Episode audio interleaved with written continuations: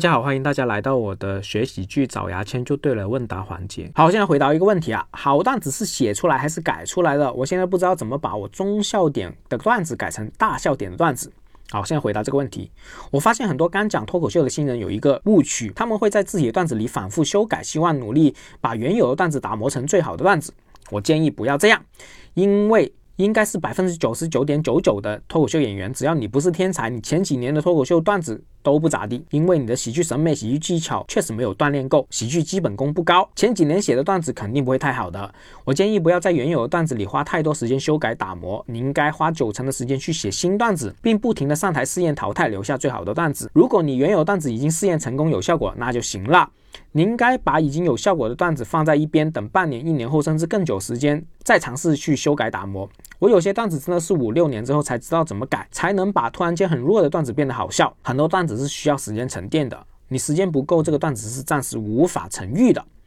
你不要想着立刻打磨到完美，这是不可能的。不要尝试把本来八十分的段子打磨成九十分的段子，这样太耗时间，而且这样不会快速进步。你应该想办法不停的创作段子，创作新的段子，不停的耗尽你段子的素材，耗尽到瓶颈，完全想不出，再努力想想，这样才能突破，才能跨过平庸。之后不停的拿你大量段子去上台试验，段子一两次没效果，直接狠心直接淘汰，再用新的段子去试验。其实需要打磨的段子，应该是本来有八十分以上的好段子才值得打磨。小笑点、中笑点，那就这样吧，先放一边，以后很闲的时候顺便打磨就好了。新人最大的问题永远不在于你段子需不需要打磨，要不要打磨，怎么样打磨，而是在你写段子的产量太低了，以至于没法在大量段子里面挑最好的段子，再把这些精心挑选过的段子拿上台试验。你的段子质量本来就不咋地，你花那么多时间去打磨干嘛呢？本来是塑料的东西，你花那么多时间精力去雕琢，你也只不过是一个很好的塑料，是不值钱的。每一次开放卖的机会都很宝贵，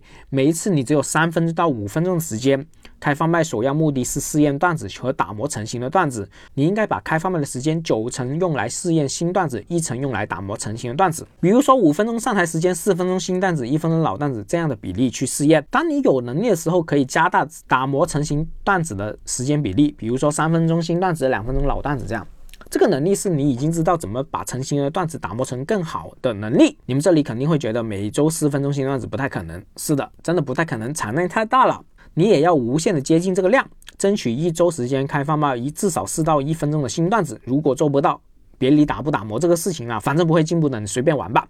用我自己的例子，我之前累积了很多年的这些段子，没有试验的段子，我有几个月可以每周试验五分钟新段子。只要段子试了一次不好笑，两次不好笑，最多三次我就会淘汰，替换新的段子试验。如果我新段子有两次很稳定的效果，也直接不再试验，用新的段子代替，用于下一次试验，快速淘汰。快速大浪淘沙。实际上，我真正精致打磨成型的段子是在剧场商演打磨，不会再开放麦打磨。当然，如果你是新人，没有上商演的机会，你只能在开放麦打磨了。我现在手头已经没有积累的段子素材了，我在今年半年内就全部消化完我之前累积的素材，现在写的都是新的。我依然会争取每周只要上台，一定会试验一定比例的新段子，可以不用老段子就不用老段子。尽量加大我新段子的比例，我现在可以一周都试验出新的有效果的段子，只有这样才能获得好的段子。我在开放麦试验成功率挺高的，基本的段子有六成以上，一试就试出效果。如何做到的呢？两个基本功：第一，段子结构一定要非常清晰，这是写段子的功力；